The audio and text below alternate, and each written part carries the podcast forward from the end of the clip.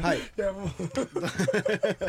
いや今日こっちも聞いてもらったら、い。やいやもう、え あのこっちでも言えない話なのあれは。いやこっちでも言えない話でしょ。あのどっちで言えるとかじゃないレベルですいやからねもうさ、はい。い、や俺今日15分頑張ったと思うよ。話しながらさ、はい。もう途中さもうはい。シンクロナにしたかったの本当に、ええ。龍が如くのファースト、なかなかのさ、はい。驚きだよね、まあそうですね。でそのシンクロナしたかったんだけど、もう話しながらそれが、またさちょっと遠からずな話じゃん、えまあまあそうですね。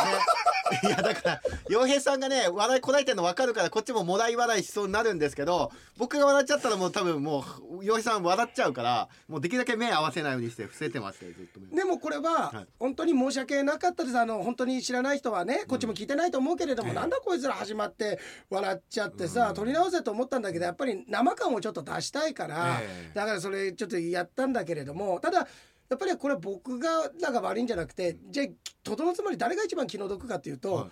これ俺なんだよ。まあ洋平さんが気の毒だなとは思いますよ。ね。はい。いやありがとうございます。いやええ。たださ、さっき収録終わった時になるほどと思ったんだけど、ええ。あのーあいつですよ。あの田村。あ多分ね、うん。はい。田村南ですけど、もう南なんて、あったかい地方与えるなあいつにも。南なんてさ。なんか鬼門の北東とかにしろ、田村北東とかにしろ、うん、鬼門の方向にしろあいつ。あのさえあのね、んあの洋平さんのあの江別のうどん屋さんっつってあの本編の方だからさ、ええ。あの言葉ちょっと濁したけど、あれ白い粉で勝手にうどんに変換されてうどん屋さんっつったんでしょ、ええ粉液トントンではい。よかったよあの薬物的な話になってなくて。あの江別で洋平さん、はい。なんか白い粉で薬物やってるんですよねみたいななってたら。今ね成分とかいろいろ話題になってね。なってるからさ、そうそうまさにはい。まさにタイムリーじゃない、ええ。でなったんだけど、あいつ勝手にだから粉雪で粉雪白いだからあうどうどんですってうどん作って食べちゃってんだから、あいつ。で、はい。村上君が終わった後の俺言ってくれたのなるほどってちょっと皆さんに説明して、はいいやだから、うん。普通そういう話聞いた、美味しそうだな食べたいなって思うのって、その食べ物で覚えてるそうないいうこと。だから例えばさ、はい。あの洋平さんのとんかつごめんなさいあのどこだったかとか名前全然覚えてないんですけどあの美味しそうだったあれとんかつの、ん。何でしたっけってことでしょ？そう普通とんかつが美味しそうだから、そのとんかつの口になってね、うん。であーそこ行きたいなっていう思い出として残るはずなんですよ、でも食べ物うどんに変わっちゃってますからね。勝手にはい。脳内会話で味変起こしてんだから。だ か何を美味しそうだなと思ったのかって話ですよ。らこれ村上君だから結局これとどのつまり聞いてないんだよ。聞いてないんだよあいつちゃんと。聞いてたんですって言うんですよ、うん。聞いてて美味しそうだなと思ったと、うん。で行きたいんですよね。あの江別のうどん屋さん。江別のうどん屋さん？いやちょっとわかんないんだけど、最近そのね美味しい、そしてうん。海老名正治さんも、うん。そして村上さんも行ったって言ったらえ粉雪トントンのこと、はい。そこですそこ。なんでその何公園みたいな？うちですうちみたいな。はそこですそこ。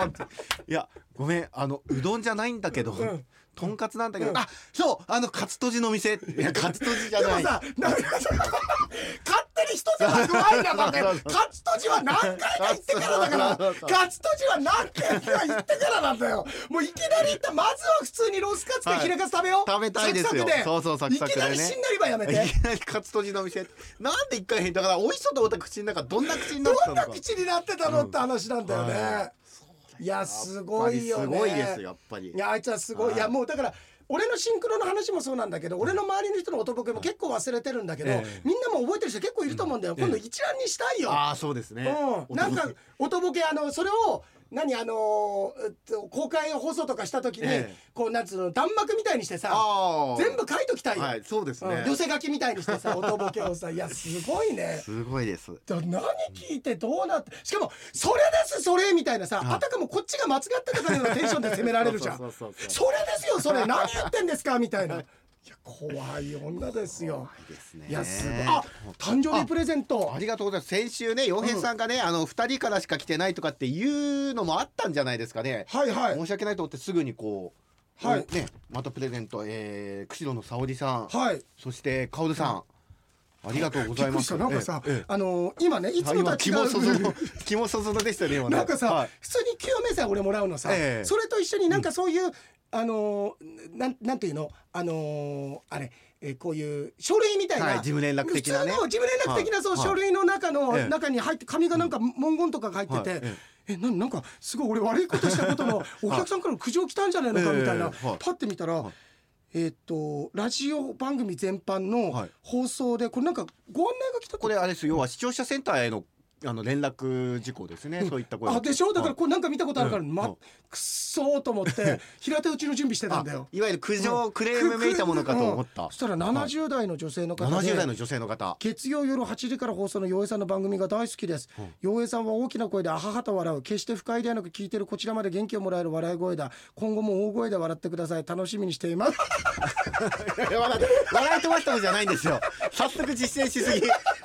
そうそうなんですけどこれ喜んでますよ。70代の方。喜んでるけど違う違う違う。おねとかさあるじゃないですか。あそうか、はい。ありがとうね。いやありがとうねじゃないんですよ。いやだけどさ、はい。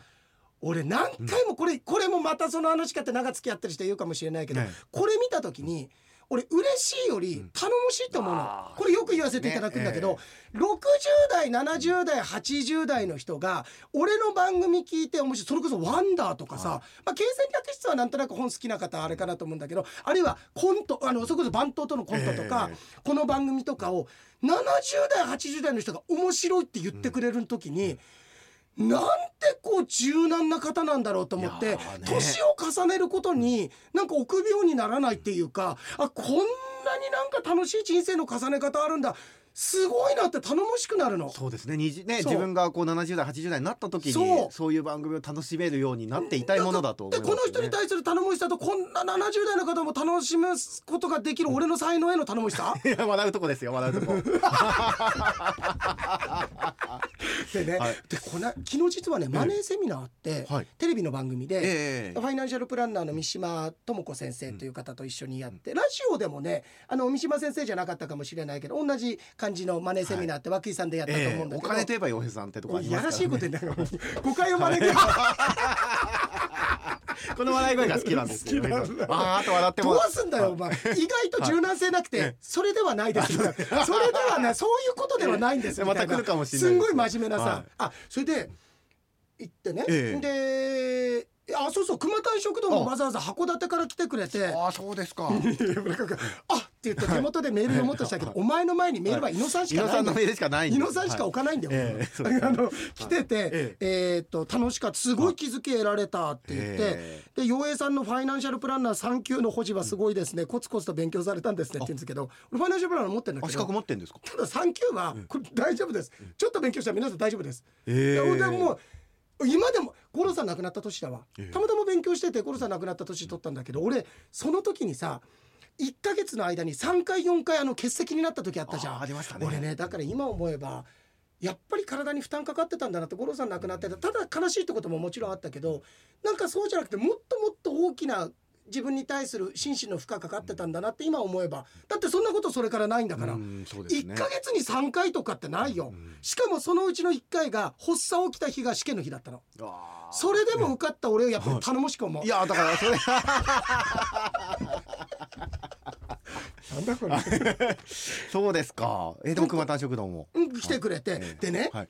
嬉しかったのがあこれもちょっと頼もしいなと思ったのが70代とかごめんなさい下手したらもうちょっと上かもしれないけれどもそれでも来たええ。女性の方とかもいて、え。で、えーあそういう方でもちゃんと資産運用のことだとか学んで人生をちゃんと整えていきたいって考えてるんだってなんか素敵だなって思ったんだけど、そのうちの一人が終わった後にあのー僕関係者の方に言われたんだけど僕ねなんとなく奥の方で話してたのは見えてたの。ちょっと杖疲れてたご高齢のおば様だったんだけれどもあ僕は終わっても終わってもさ僕ってずっとステージの上っていうかずっとみんな帰るまで割と「あ気をつけて」とかって言うじゃない？見てて。本当最後の方で帰ってった人だったんだけどその人が後で来てその聞いてた人が「えいやゆうさん今の方えっ、と今の方っていうか僕が見てないと思ったからかなりご高齢で杖ついてらっしゃる方だったんですけどいやとにかく洋平さんには楽しませてもらってるからありがとうって伝えといてくださいねって言って。えだからなんで直接伝えねえんだこの野郎ってそんなことないです怒っていやこの人だったらどうしよう。笑い声が。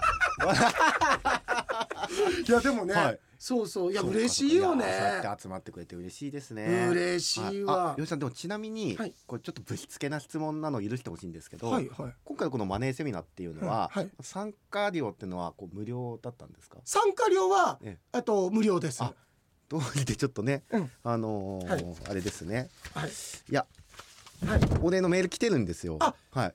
ちでもねええ。村上君そうでしょ、はい。え。あのこんにちは、ええ。昨日の陽平さんのマネーセミナーの司会お疲れ様でした。え江別の伊藤義則です、はい。ええ村上君今ね、はい。ただだから来てると思ったでしょ、ええ伊藤さんも来たんじゃないですか？そう。はお疲れ様でした、はい。参加申し込みを考えましたがそれはそうだよ、いうん。ただだから。ただただだから。は考えましたが、はい。当日午前と午後にうん。大阪市中心部と神戸市中心部で行われた阪神タイガースとオリックス・バファローズの優勝パレードの模様を YouTube ライブで見たかったので参加申し込みできませんでした。いできなかったんかい。つまりこれ何かっていうとうん村上君。移動費かかるから。より無料の方に行くからから伊藤はより無料の方。これ YouTube 家で見られるんだから、はい。あ。マネーセミナー無料だけど、はい。来るまで交通費かかりますから、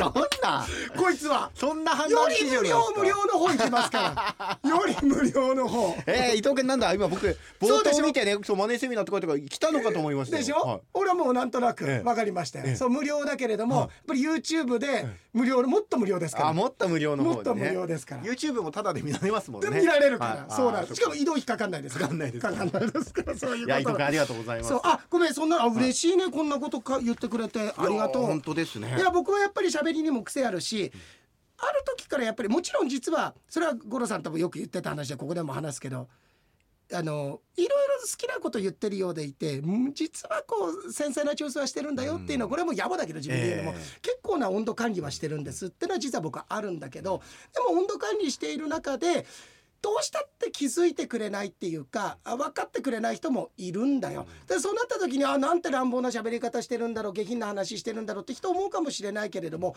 でもうそこに関してはもう勇気持って僕はもう言っちゃおうっていう。で例えば僕今後本当にいやそれいつかはさこうやって喋りってトークって僕は勢いがあるものだから勢いあるとどうしたってあの面白い話した後のオーバーランとかもあったりそれは僕だけじゃなくて世の中のトークする人たちってどうしたって勢いがあったりするとそこでこうミスっていうのがペケがつくこともどうしてもあるんだけれどもそれにあの怖さを覚えてたりあるいは勢いをそぐような放送やってたら楽しさがちょっとなくなるってこともあるからそうなったら本当良質なものってどんどんどんどん生まれなくなっていくから。えー、と100点出した後の30点のマイナスぐらいのそういうのは覚悟して喋っていこうかなっていう。でもしそれで僕があと不適切なことを言っちゃったとしてまあそれは謝ることもあるとは思うんだけれどもでも一番は何を謝るかっていうといや本当に言っちゃいけないこと言った時はまた別にしてね、うんそれが気に食わなかったあれが気に食わなかったあの不適切ななんじゃないですかってグレーなところがあるじゃない。でも俺はグレーなところは俺責めるべきだと思ってる人間だからどっちかっていうと。でもそこのところで謝ってくださいって言ってそれが炎上した時に俺は謝るのは言った言葉例えばうんなんとかでバカ野郎って言ったことに来たとしたらバカ野郎って言葉言ってごめんなさいってことじゃなくてあなたと信頼関係築けてなくてごめんなさいって謝りたいの、うん。あなたにこの温度が伝わらない喋りしかここまでできてこなかった自分の至らなさ本当に申し訳ございませんでしたってもっと大きなくくりの謝り方をしたいなと思ってやってるんだけどただでも思ったのはとりあえず何か言ったと笑っとけば大丈夫なんだう。笑い声がですよ多分こっち聞いてない。いやまあ多分ね聞いてらっしゃらないと思いでますけど。も嬉しいねでもいや励みになるよね。でもすごいと思うんですよ。やっぱりそういう、なんて言うんですかね。例えば落ち込んでねあの気分があんまり上がってない時に、うん。こう駅のベンチで待ってる時に、うん。反対側にいるベンチのね若者の集団が、すっごい楽しそうにしてた時に、うんうんまあ本当だったらね置いてかれてるとかね。あのそう、うん、なんかあ楽しそうでいいなって思うのが普通だけど、ん。どっかなんか、うん。自分だけが孤独に思ったりとか、うんうんはい。なんかいいなちょっとこんなに楽しそうにしててって妬ましく思う時あるじゃないですか、でもそういうことじゃなく、ね。ちゃんと人がこうやってね洋平さんが笑ってる声に元気をもらえるって思えるっていうそのそう。なんか生き方そのものに尊敬できるというか。この方きっと長生き僕すると思う。すごくポジティブな方だと思うんだ、今ですよね。70代って書いてあるので、うん今75いくつぐらい平均取って75歳だったら76歳までは絶対いやいやいやいやもうちょっっと行きましょうよ。本当？女性の方だったらやっぱあ80ぐらい3は月まではね。いや3月まで。8090ならずねね。100年時代やっぱり100歳までね。傭兵とマナもエンジョイライフ、よろしくお願い毎週金曜日。考えたらさ、70代もそっか俺父さん母さんのもう世代だもんね。そうですようんいねや嬉しいね、うん、こうやってねわざわざしかもそれを伝えてくださるっていうのが嬉しいじゃなそいうですか。そこ、うん。そう俺、俺俺結構伝えるよね、ええ。村上君何とかしてくれありがとうとか、うんうんうんここ良かったご本当助かったとかあとお店行った時美味しかったとか、あのー皆さんが例えばさこそれ村上君のさっきの話自分が本当にどん底味わってる時とかって、誰かを褒める力もない時って、うん。誰かを褒める時って自分が何でもないのに誰かいいところを褒めると何か失ってる感覚になるかもしれないけど違う。与えることってもらうことだから、本当になんかいいなと思ったこと。だからラジオのこうやってメッセージくださってる方って僕とか村上君のことに僕あんまりすごい褒めてくださるメッセージってちゃんと読まないんだけれども、でも書いていただいてるだけで僕どうこうじゃなくて皆さん自身が積み上げてるよって得どんどんどんどん積み上げてるよなんかいいなってポジティブなことはぜひ僕はね伝えてあげるべきだと思う、それを実践されてるっていうのはそうですね、うん。素晴らしいですね。そうですよ。本当にありがたい。うん。いや本当にありがとうございます。あ、はい。で、で話を戻しますけども、ありがたい。いといえばですよ、はい。本当に、えー、釧路の沙織さんはです沙織さんからねはい。村上さん遅ればせながらお誕生日おめでとうございますって、うん。でまたもったいない言葉書いてくださってるんですよも本当にったいない。はいもったいない言葉じゃないじゃんこれ。え？嘘じゃんこれ。嘘じゃないじゃない。嘘って言わないでください。嘘書いて嘘書いてない優しいお人柄ラジオを拝聴していても十分伝わってきます。誠実にお仕事をなさり基地に富んだ会話をされるとこなどとても尊敬しております。嘘じゃんいや嘘じゃないと思いますよ。これ今、はい。今これで教員免許剥奪です。剥奪されない。ただでさえ怪しかった教員免許おいやいやそんなことない綺麗な字でね、うんそうだそうねですよ。ありがとうございます。でミスターシシャモっていうね。あこれがね、はい。メールで来てんだけど、ええあちょっと待って今日ね実はね時間があ、ええ。今後のさごめん案内しようよ。あしましょあの次ね、え28日の収録で、ええ。これ実はね火曜日の収録なんだけどスタジオじゃなくて外に出て僕ら、うはい。まあ、公開とかじゃないんだけど、え収録するから、あとラジオクラウドはないんですよ。ラジオあもしかしたらえ俺ら移動中にね移動の途中とかね。途中で話すかもしれないけれども、なのでメールとか読めるのであれば、えっと申し訳ないんだけれども27日の月曜日までに届けば、ね28 27日はもう村上君会社に来てないので、えええなので、はい。で次がそれが12月の3日の放送で、えはい。で12月10日の収録が俺4日からそれこそあの、ええ。あのみ村上君言うように沖縄に水着のあの撮影に行くから、はい。あの4泊5日で、ええ。で楽しみ。8日帰ってくるので、はい。9日。9日の収録になります。え10日のは。ー、と土曜日に収録そうですね。といこと前日に。変則的なそうですね。はい、スタイルになってなっりますが。てで釧路の沙織さんですが、はい。39歳お誕生日おめでとうございます。あこれあの今誰に向けて言ってるかってじじに向けてるわけですからあ覚えておいてくださいじじね。はい。はい。えっとミスターシシャモ送りました。おみさちゃんもありがとうございます。この商品は人気があるのですが、ここ数年はシシャモが不良でこのような加工品に回す余裕がない。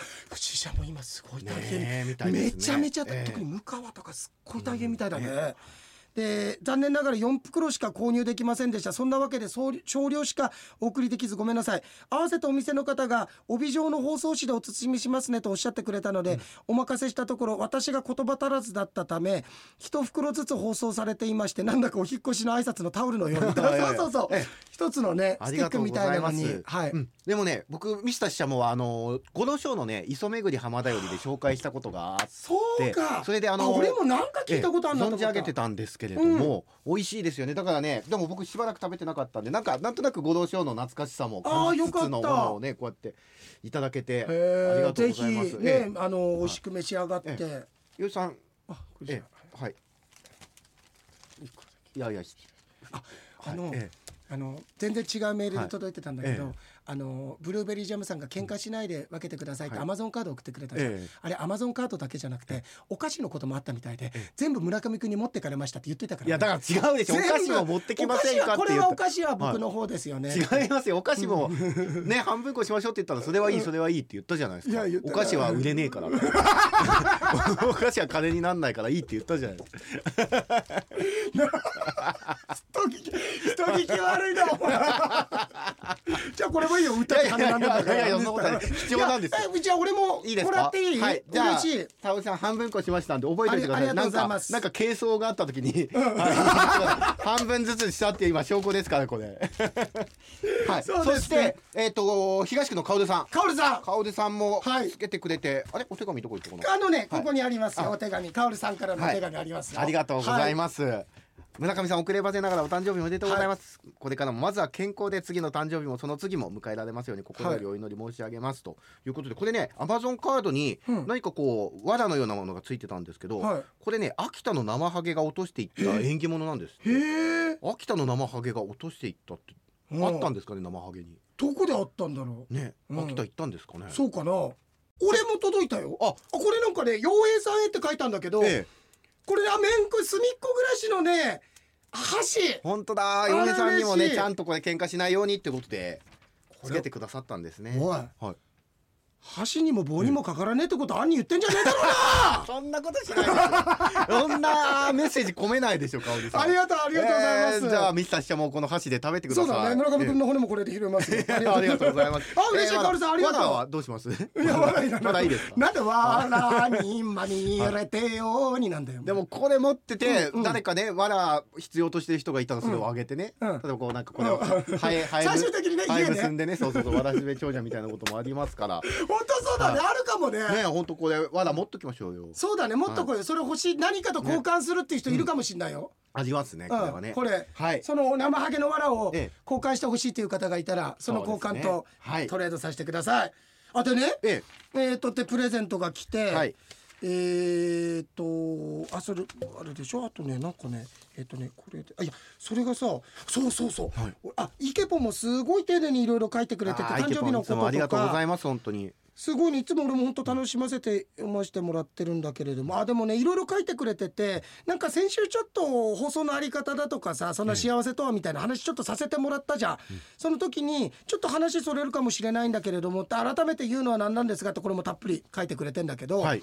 むイケポンがこういろいろねこの僕とのこう番組に出会ってからの嬉しかったことってたくさん書いてんだけど、すごく嬉しかったのは、やっぱりこの番組に出会ってから本当に世界確実に僕広がったんですって書いてくれてるのたっぷり。でいろんな人に出会えたっていうこと。例えばゲームだとか小説映画もそうなんだけども歌手の方も知ったとかいろんなお店行ったもそうだけど瞑想会であってリスナーの方々と一緒にゲームしたりだってご縁がなかったら絶対会えてなかった。それは僕もそうなんだけど。そうですよね。でいろんな年齢の人がカードゲームであんなにゲラゲラ笑いながら盛り上がれるなんてってないじゃん全然ないですよ。そうだよ、はい。だからそれがすごいあのーなんか嬉しかったで、ん。一番の思い出はエンガルコスモスフェスタで洋江さんの司会と前川さんのステージを見られたことっていう素晴らしいステージ見られたことは一生の宝物っていやこれはでもあのステージできたことも俺宝物だよ。そうですよね。やっぱりね、うん。いやありがたい。で本当になんかたくさん嬉しいこと書いてくれてありがとうございます。でさはい。あのーそうだ忘れてたよ、あのユキ。おおゆきさん。ユキが、はい忘れてたってなんかあ違うの。これはい。何が忘れてたって、えいや村上君忘れてたと思うんだけど、改めて個人的に村上さんと同じ誕生日で嬉しいですって言ってそう。そう。改めて個人的にっていうのはもうこの中にかなり含まれてるよね、もうお忘れかと思いますが。あの覚えてます覚えてます。私も、はい。で1117の数字もなんとなく好きなんですっていう、俺もだから自分の3と1と8好きだね。ああまあ自分の誕生日とかのね、うん。まつわる数字見るとこうなんかおって気づきますそうだよね。でちなみに三匹木星ってところは俺と一緒だから、えゆうきさんはねゆきさん改めてですけれども、お誕生日おめでとおうごめでとうございますざいます。で、えーまあこれもこの人もねすごいたくさん前回の放送の感想を書いてくださったといや本当ありがとう。で53歳の私でもねメールして洋平さん村上さんにいじってもらったら他のリスナーさんのメールに想像膨らませて笑ったりとまだ面と向かってしっかりとご挨拶させていただいてないのですがとっても嬉しいと。だから初めて会っても会った気がしないリスナーって多分うちの番組って結構いると思う。ああそうですよねなんかね、うんそうそう、えー文字にすると嘘くさくて気持ちが伝わっているのが心配ですが53歳でもまだまだ好奇心ありますし自分と違う考え方知らないことをした喜びもたくさん経験してみたいですと。あ話は変わり、はい。陽栄商店で車のガス欠俺ガス欠したんだけど、されてましたが陽栄さん1回なら全然大丈夫です。いやで一回でも大丈夫じゃないと思いますけど。そうあの場所はあるよね、はい。時と場所によってはね、はい。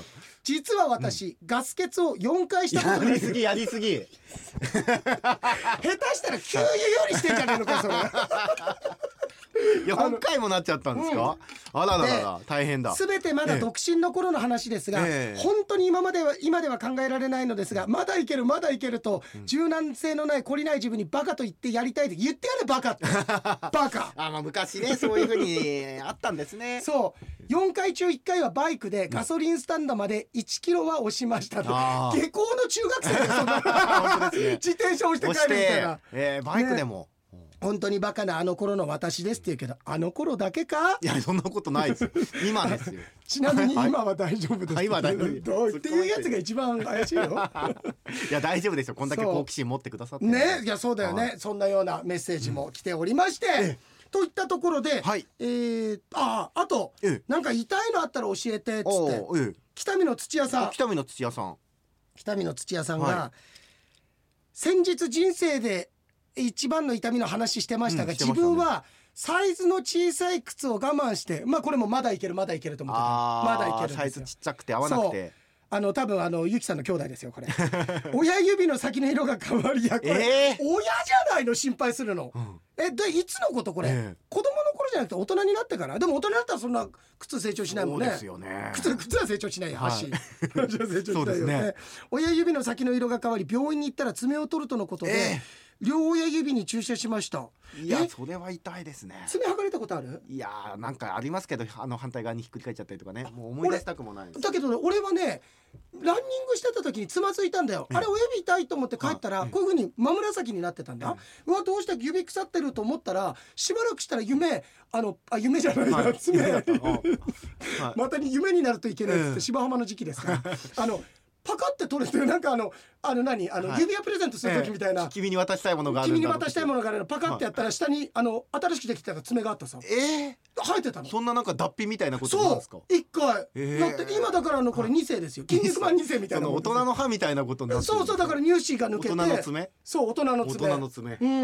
ーそういうことですよ。え。ありがとうございます。痛そうです。あれは痛かった。いや、両指にんあ両親指のに注射ってさこれあの注射じゃなければ拷問でそういうのあるからね。針入れるって、よねそいや痛い痛い痛いそうですよ。いやありがとうございます、はい。そんなんで行きましょうか。行きましょうか。はい、はい、ありがとうございます、はい。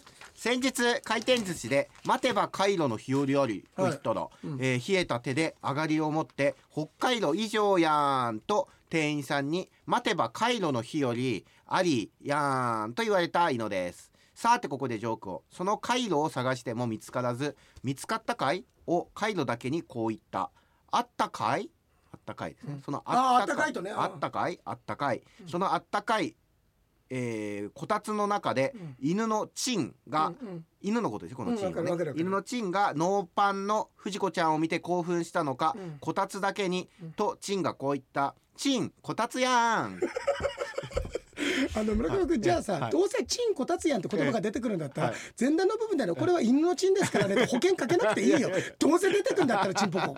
違う違う。だからチンこたつ、こたつですからね。僕は変なこと言ってないです。ピャーっつって今村上君ピャーって出た。よ僕の僕の保険ですから猪野さんの保険じゃなくて、なるほどね。はい。猪野さんと一緒に巻き添えは食いたくないんですよ僕は。そうですね、はい。ということで、えー次の収録は28日ですけれども、はい。メール取れるのは27日までです。そうですね。猪野さん28、はい。月曜でちょっと。12月の9日の土曜日が次の収録。になります、岩平でした。村上でした。嘘。イノシンクロしてますよ。これまた来週のそのスケジュールが変則的になることにつながるはい。シンクロです、でもスケジュール変則説明にな説明すると面倒くさいんだけど、はい。え待てばカイロの日和ありのシンクロでしょ、そうですそうです。ここれちょっとありえない。いや説明するのも難しいんだけど、はありえないシンクロだね。ですねいやすごい。すごい。すごいいやね伊野さんは本当すべて分かってますね。ねえ。は洋平でした。い村上でした